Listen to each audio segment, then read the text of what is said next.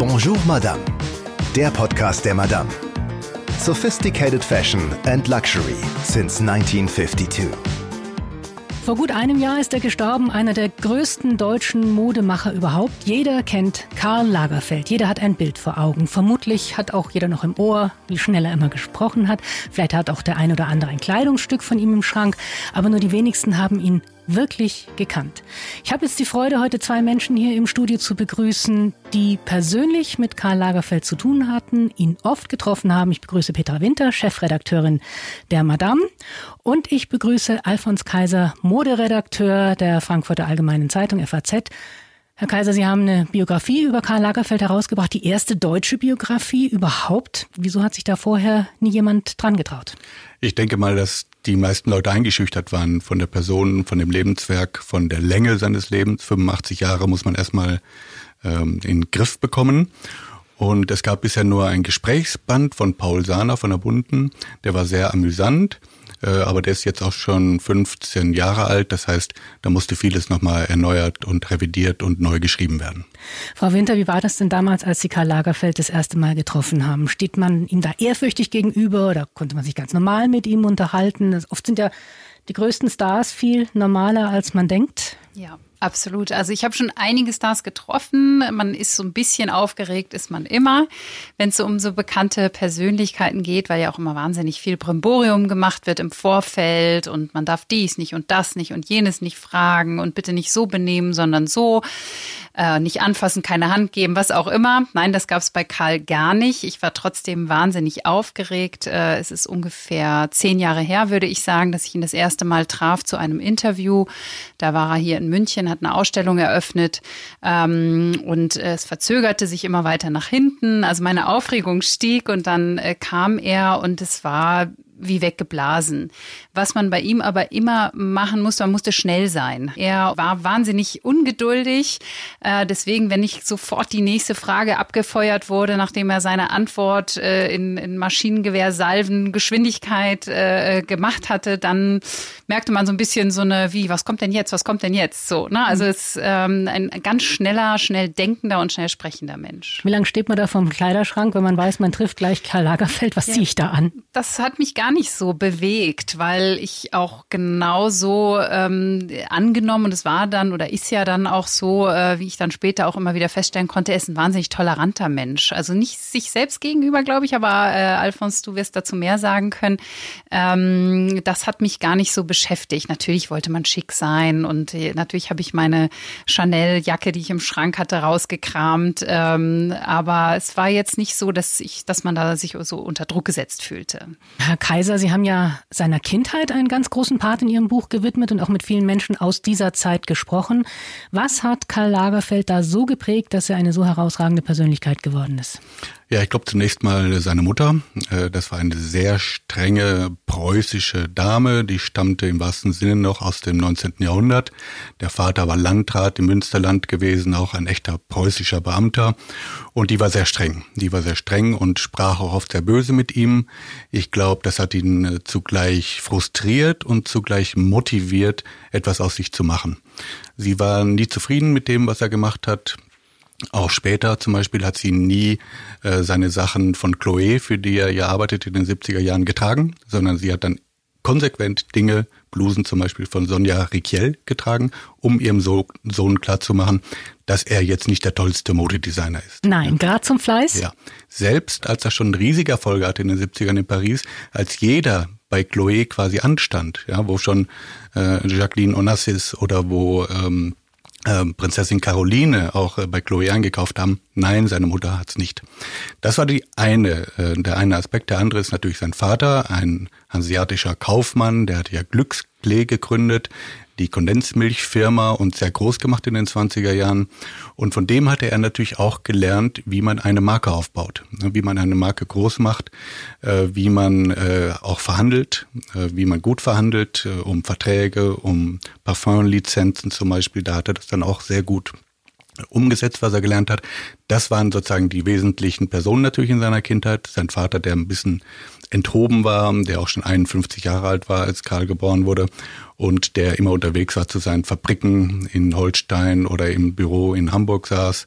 Und die Lagerfelds sind dann ja rausgezogen aufs Land nach Bad Bramstedt und dort hat er eben, war er seine Mutter ausgesetzt und natürlich den Nachbarsjungs. Äh, das waren natürlich ein bisschen raubeinigere Bauernjungen und in der Schule auch. Er wurde also wirklich gehänselt.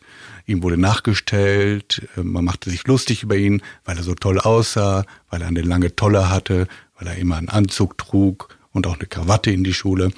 Und ähm, insofern ist vieles von so Demütigungen, von so Abschätzigem, auch von Frustrationen, die er erlebt hat, hat er hinterher umgekehrt und quasi ins Positive gewendet und umso stärker zu beweisen, wie toll er doch ist. Mhm. Welche Bedeutung hat Karl Lagerfeld denn für die Modewelt gehabt und hat immer noch? Karl Lagerfeld hat es als einer der ersten verstanden, Mode und Marketing richtig gut in einer Funktion in einer Person äh, zu verbinden und hat auch entsprechend durchregiert. Also vor allem zuletzt bei Chanel. Ähm, in vielen großen Unternehmen, Modemarken gibt es unterschiedliche Leute. Es gibt zwar einen Kreativchef, aber dann sind wieder 100 andere Leute für andere Dinge zuständig. Er hat äh, dieses klassische My Way or Highway, äh, diese Attitude eben gehabt und deswegen lief auch alles nach seinen Regeln und nach seinem unbedingten Willen zur Perfektion, natürlich in seinen Augen. Also er hat ein, ein Imperium aufbauen können dadurch, weil er natürlich auch das Vertrauen der Wertheimers, das sind die Besitzer von Chanel, die Gebrüder Wertheimer, ähm, hatte. Die haben aber auch gesehen, er ist ja sehr erfolgreich. Äh, deswegen geben wir auch immer mehr Vertrauen von Jahr zu Jahr, von Jahrzehnt zu Jahrzehnt. Ähm, und das hat sich ausgezahlt. Wenn ich das jetzt übersetze, so wie ich das verstanden habe, My Way or Highway heißt so viel, mach so, wie ich das will oder bist gefeuert. Richtig. Also nicht im, er war sehr loyal in seinem Umfeld. Also er hatte so eine Karl Family. Ähm, das waren vielleicht ein Dutzend, wenn überhaupt ein Dutzend Personen, die sich um ihn geschart haben. Das waren auch immer die gleichen. Also sein ähm, Assistent der Sebastian Jondot zum Beispiel, der war gleichzeitig Fahrer und hat auch viele andere Sachen für ihn erledigt. Der war immer an seiner Seite, auch so ein bisschen Bodyguard, hat ihm so ein bisschen die Leute vom Leib gehalten. Ähm, also da war er unglaublich loyal, aber er konnte sich auch ordentlich zoffen und verkrachen. Aber es wirkt jetzt nicht so, dass viele Leute es geschafft haben, mit ihm Nähe aufzubauen. Er wirkt dann doch immer irgendwie ein bisschen distanziert. Auf mich hat er manchmal so gewirkt, als ob man ihm auf die Nerven geht, als ob ihm andere Leute auf die Nerven gehen. War das so oder täusche ich mich da? Ja, das war, glaube ich, aber ein Schutz und ich hatte den gleichen Eindruck wie Petra eben auch. Zunächst äh, hatte man große Vorbehalte, hatte Angst, wie reagiert er, was denkt er, was macht er. Äh, aber wenn man ihm ein bisschen näher kam, ein bisschen näher befragte, wusste man, das ist ein unglaublich bodenständiger, netter, lustiger Typ. Ähm, aber er wollte sich eben auch viele Leute vom Leibe halten. Er konnte zum Schluss gar nicht mehr durch Paris fahren, selbst die paar hundert Meter von seiner Wohnung zum Fotoatelier, wo er eben immer auch Fotoshootings machte, musste ihn Sebastien fahren, weil er eben auf den 200 Metern äh, Rive Gauche garantiert nochmal äh, deutsche Touristen getroffen hätte. Und wenn die ihn anquatschten, hat er dann gesagt, äh, wenn die sagten, ja, wir sind auch aus Deutschland, hat er gesagt, ach ja, davon gibt's 80 Millionen ne, von den Deutschen. Das heißt, er hat ähm, auch gerne die Leute so ähm, leichtfertig ein bisschen abgewatscht. Und das war aber unglaublich amüsant und schön.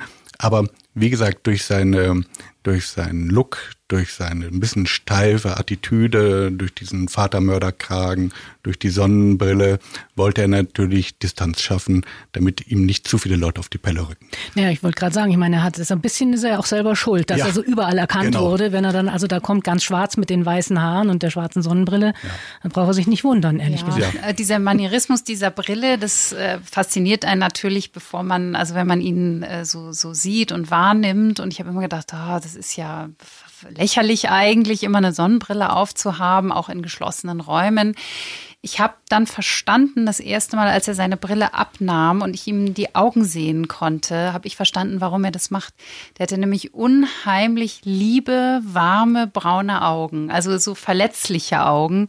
Und dann habe ich verstanden, aha, ja, da muss ich jemand schützen. Das ist jetzt nicht nur irgendwie so eine Attitude und ich bin irgendwie hier mein, meine eigene Karikatur, sondern ähm, das war auch wie gesagt, so ein, so, ein, so ein Schutzwall um ihn herum, damit ihm nicht jeder so intim in die Augen schauen Das ging ja hin bis zu den Handschuhen auch. Man hat sich ja immer gefragt, warum trägt er diese fingerlosen Handschuhe?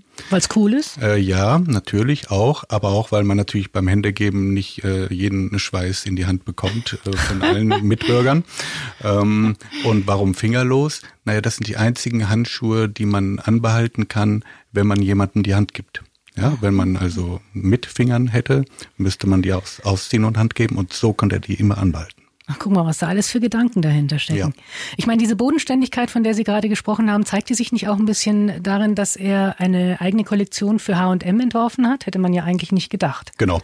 Damit hat er allerdings schon sehr früh angefangen. In den 60er Jahren hat er schon für Monoprix, für eine französische Supermarktkette, äh, Kleidung entworfen. Er hat unglaublich viele Nebentätigkeiten noch entfaltet, was natürlich auch zu seiner, zu seiner Autorität beitrug. So war es zum Beispiel so, dass er auf dem Höhepunkt seiner Tätigkeiten für verschiedene Marken 1992 bis 97 für Chanel, für Karl Lagerfeld, seine eigene Marke, für Fendi und für Chloe, also für vier verschiedene Marken in einer Modesaison Schauen organisiert hat. Das war ein wahnsinniges Hin und Her, eine wahnsinnige Arbeit der sich gerne ähm, ausgesetzt hat. Und er wusste also schon immer, auch für Karl Lagerfeld, das war ja nicht so hochpreisig wie anderes, sondern ein bisschen billiger. Er wusste schon immer, wie ein Massenmarkt äh, funktioniert, wollte sich dem auch aussetzen. Und er hatte dann ja 2000 im Jahr abgenommen, sehr stark, 43 Kilo, hatte dann eben seinen Look perfektioniert mit den hohen Kragen, mit dem, mit den schmalen Anzügen von Dior, äh, mit dem, äh, mit der Sonnenbrille und so weiter. Und dadurch hatte er natürlich einen unglaublichen Werbewert plötzlich bekommen. Und deswegen war H&M auch auf ihn zugekommen 2004 und konnte ihn mit dieser Silhouette auch vermarkten. Also seine Silhouette war dann eben auch auf verschiedenen T-Shirts und so drauf. Und das war unglaublich, wie das einschlug. Äh, die Mitarbeiter mussten sich erst noch rechtfertigen. Äh, warum macht ihr Haute Couture und dann dieses Billigzeugs? Aber am Ende hatten sogar bei den Couture-Schauen die Damen unter der, unter der Chanel-Jacke ein H&M-T-Shirt an. Ja? Das heißt, er wusste, wie auch der Massenmarkt tickt, konnte sich darauf einlassen. Und das war nicht von oben herab, sondern er war ein unglaublich netter, bodenständiger Typ. Das heißt, er wollte auch Kontakt haben zu Menschen und wollte auch erfahren, wie ticken die, was kaufen die, was wollen die. Wobei das ja schon merkwürdig ist, dass ausgerechnet ein Modemacher immer das Gleiche anhat. Also mehr oder weniger das Gleiche, den ja, gleichen Look. Das ist, das ist tatsächlich eine Uniform, das beobachten wir äh, bei vielen Modemachern, weil die einfach sagen, es geht ja nicht um mich. Und äh, ne, also natürlich geht es in gewisser Weise auch um den Look von Karl Lagerfeld oder von anderen Modedesignern, die sich so uniformieren, aber ähm, die wollen nicht an sich quasi Saison für Saison die neuen Trends äh, ausprobieren, sondern ähm, sie sind die Marke, die möglichst gleich ausschaut ähm, und sie sind natürlich auch die Arbeiter im Weinberg des Herrn. Also man ist stilisiert sich nicht selber als Superstar äh, dieser Marke.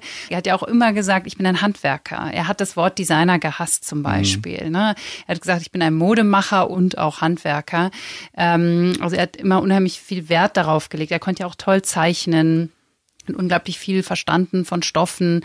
Ähm, also er ist nicht einer, der nur über allem so geschwebt hat, sondern der hat wirklich ja alles selbst gemacht. Er hat fotografiert, er hat die Kampagnen entworfen. Also genau deswegen My Way or Highway, um das natürlich auch zu kontrollieren.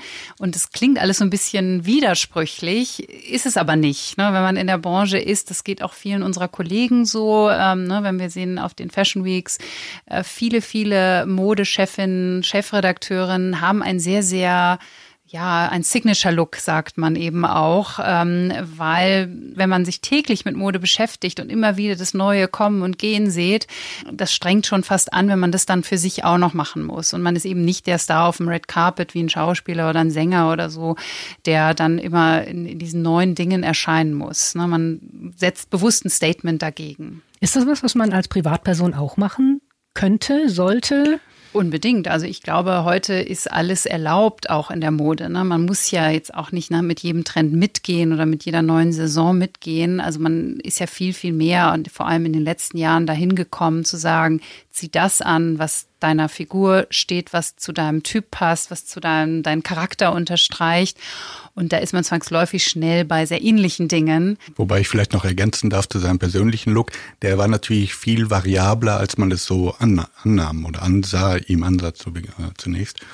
Äh, zum Beispiel die Hemden von Hilditch und Key, die er eben schon seit 50 Jahren trug, weil sein Vater auch schon immer in den Laden gegangen war in London oder in Paris ähm, die waren immer für ihn extra designt. Das heißt, er hat immer sich wieder neue Designs überlegt, hat die in den Laden schicken lassen und die haben dann wieder neue Arten von Kragen gemacht. Und er hat gesagt, am Ende seines Lebens, dass die bei Hilditch und Key insgesamt 300 verschiedene Hemdentypen für ihn entworfen haben.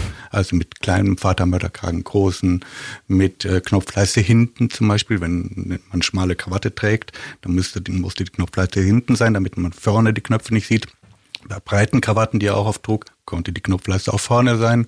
Und ähm, das heißt, er hat da unglaublich variabel reagiert und zum Beispiel dann eben keinen schwarzen Anzug, wenn er in Saint-Tropez war im Sommer, sondern da war es dann ein weißer Anzug.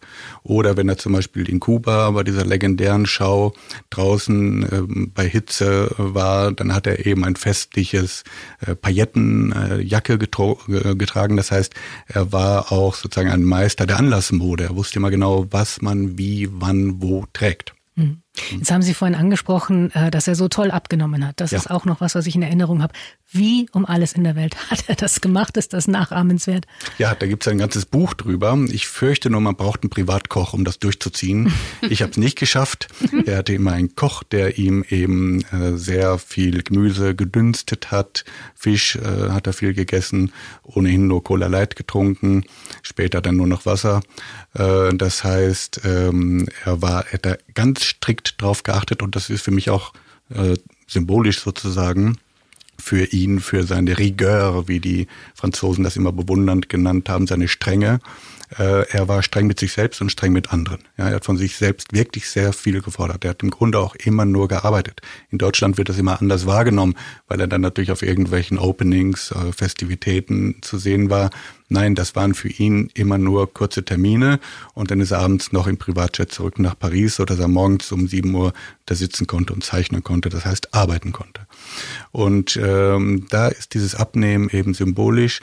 Sehr streng ist er äh, da zu sich geblieben und anders als bei mir ist auch der Jojo-Effekt ausgeblieben.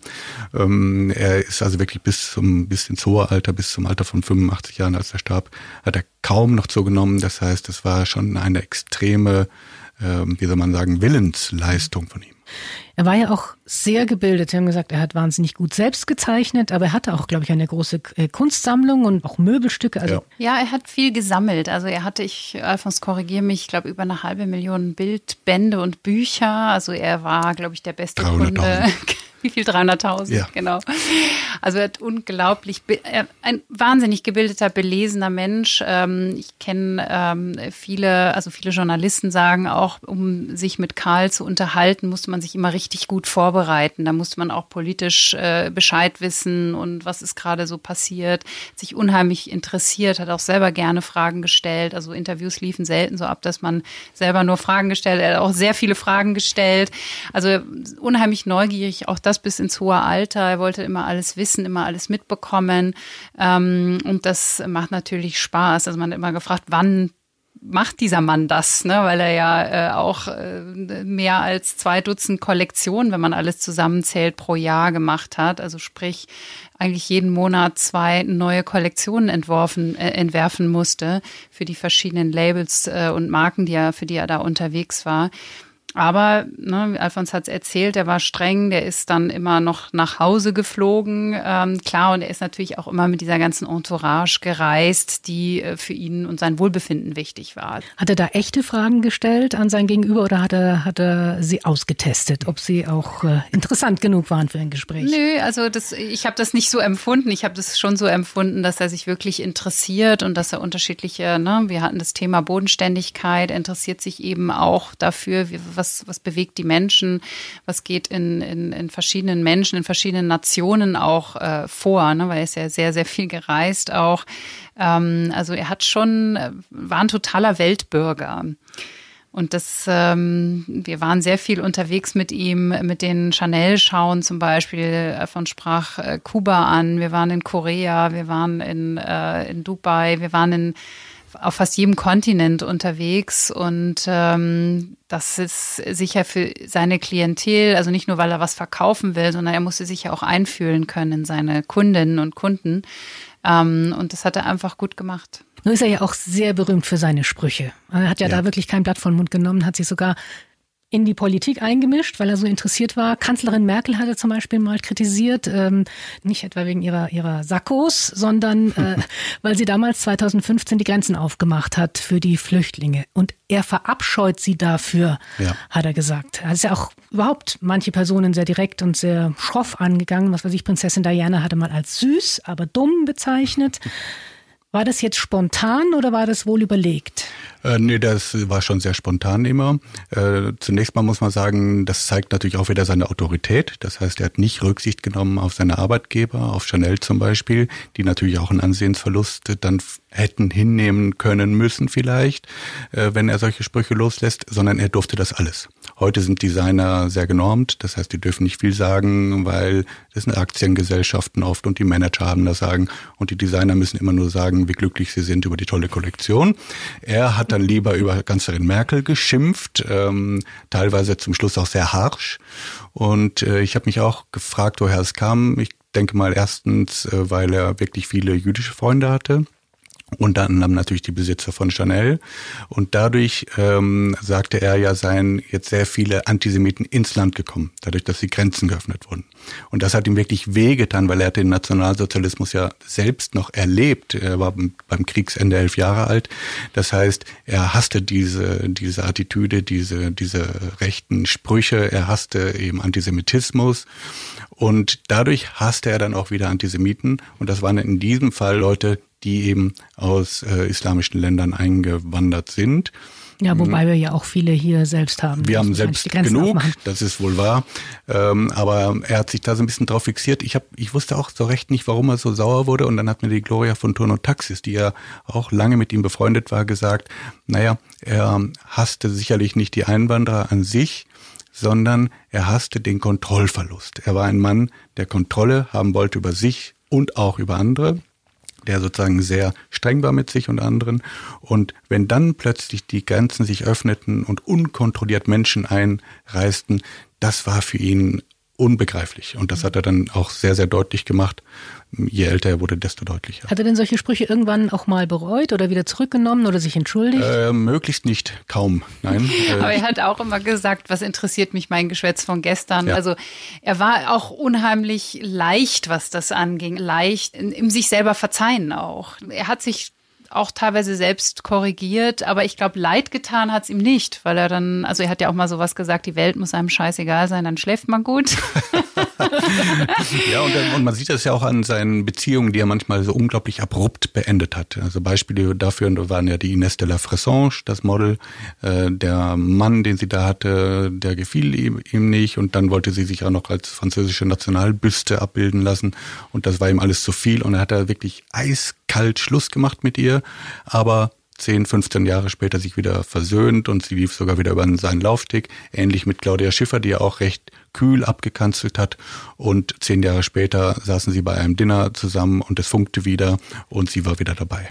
Einer seiner äh, Sprüche, die mir immer wieder einfallen, wenn ich durch die Kaufhäuser gehe, äh, ist, wer eine Jogginghose trägt, hat äh, die Kontrolle über sein Leben verloren. Hat er noch mal mitbekommen, dass Jogginghosen jetzt richtig in sind und dass man die unbedingt tragen muss? Ich glaube, das hat, hat er sogar über Sebastian mitbekommen, weil das war ja ein Junge aus der Vorstadt, der trug gerne das, was er wollte, kam immer mit Schrammen äh, nach dem Wochenende wieder die, zur Arbeit und trug durchaus auch Jogginghosen, wahrscheinlich nicht, wenn er ihn begleitet hat, also wenn es öffentliche Termine gab, dann hatte er auch immer einen Dreiteiler an. Aber so im Studio, im Fotostudio oder so, wird er auch so rumgelaufen sein. Also das konnte er nicht so richtig ernst nehmen, aber er fand das irgendwie auch lustig, wenn seine Mitarbeiter so waren. Was hätte er denn jetzt in Corona-Zeiten gemacht? Hätte er eine äh, Karl Lagerfeld-Maske designt? Sicherlich. Logisch hätte er auch Atemschutzmasken designt. Ja, hätte vielleicht auch für eine Kampagne bereitgestanden, tragen Sie Mundschutz und hätte dann selbst einen stylischen Mundschutz angehabt. Er hatte das jetzt zum Beispiel auch mal gemacht in Frankreich. Seit ein paar Jahren ja Pflicht, dass man eine gelbe Weste immer dabei hat im Auto, Im Auto äh, ja. wenn man einen Unfall hat auf der Autobahn. Und da hat er sich auch mal hingestellt in so einer gelben Weste, um dafür Werbung zu machen für Verkehrssicherheit. Ja. Wäre ihm ja wahrscheinlich auch ganz gelegen gekommen, diese Zeit, ein ähm, bisschen auf Abstand zu gehen, niemandem die Hand geben Ja, zu müssen. ja, da ja. hätte er sich auch mal die Handschuhe ausziehen können. er soll ja mal gesagt haben, äh, wenn er stirbt, will er verschwinden und nur sein Werk zurücklassen. Aber irgendwie ist ja dann doch mehr zurückgeblieben von ihm. Also es wird ja noch kräftig geworben mit ihm, mit seinem Logo. Es gibt sogar eine Internetseite, Instagram, Facebook, äh, alles immer ganz aktuell gehalten. Der Kult um seine Person wird immer noch sehr hoch gehalten. Genau, das liegt natürlich zum ersten an der Marke Karl Lagerfeld, ähm, die eben seinen Namen trägt und die wie eben so Marken wie Dior oder Chanel eben den Namen weiterleben lässt, nur eben ein bisschen preiswerter, ein bisschen billiger, ein bisschen jünger. Ähm, und das liegt natürlich aber auch an, andererseits daran, dass er eben eine wahnsinnige Ausstrahlung hatte und eben so als Silhouette und als Figur auch für einen Karneval zum Beispiel sich wunderbar eignet. Und auch in diesem Jahr in Nizza auf dem Karneval, also Karneval 2020 war er in Nizza nochmal groß durch die Stadt gezogen worden.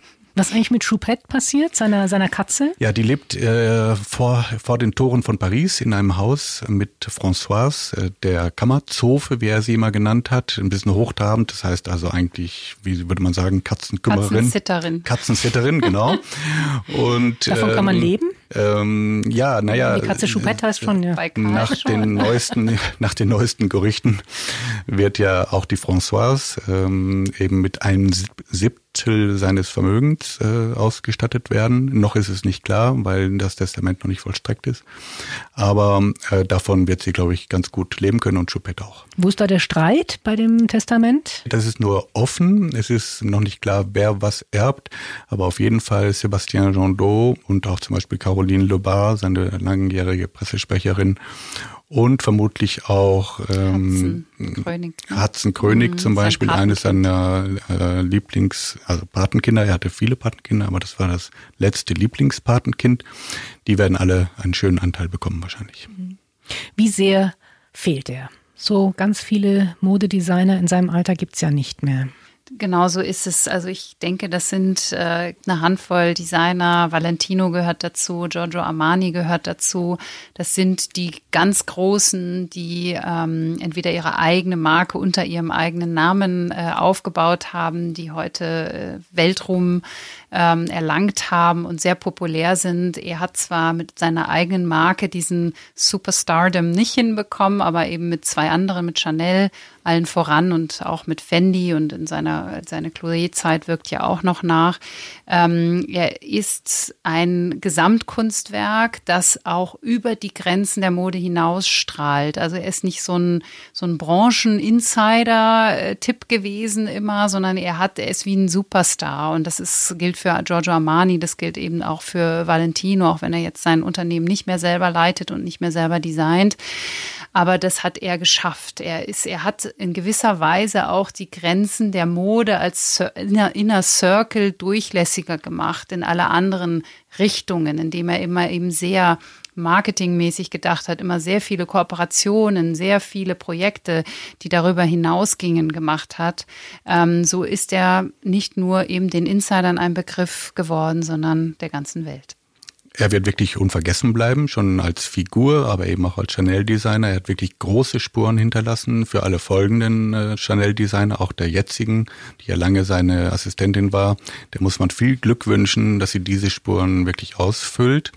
Äh, aber andererseits muss man auch modehistorisch sozusagen sagen, dass er natürlich nicht solche Spuren hinterlassen hat wie Yves Saint Laurent, der früh sein Freund war, hinterher sein Gegner, äh, der eben mit dem Mondrian-Kleid, mit der durchsichtigen Bluse, mit dem Smoking für die Frauen sehr viele Klassiker entworfen hat.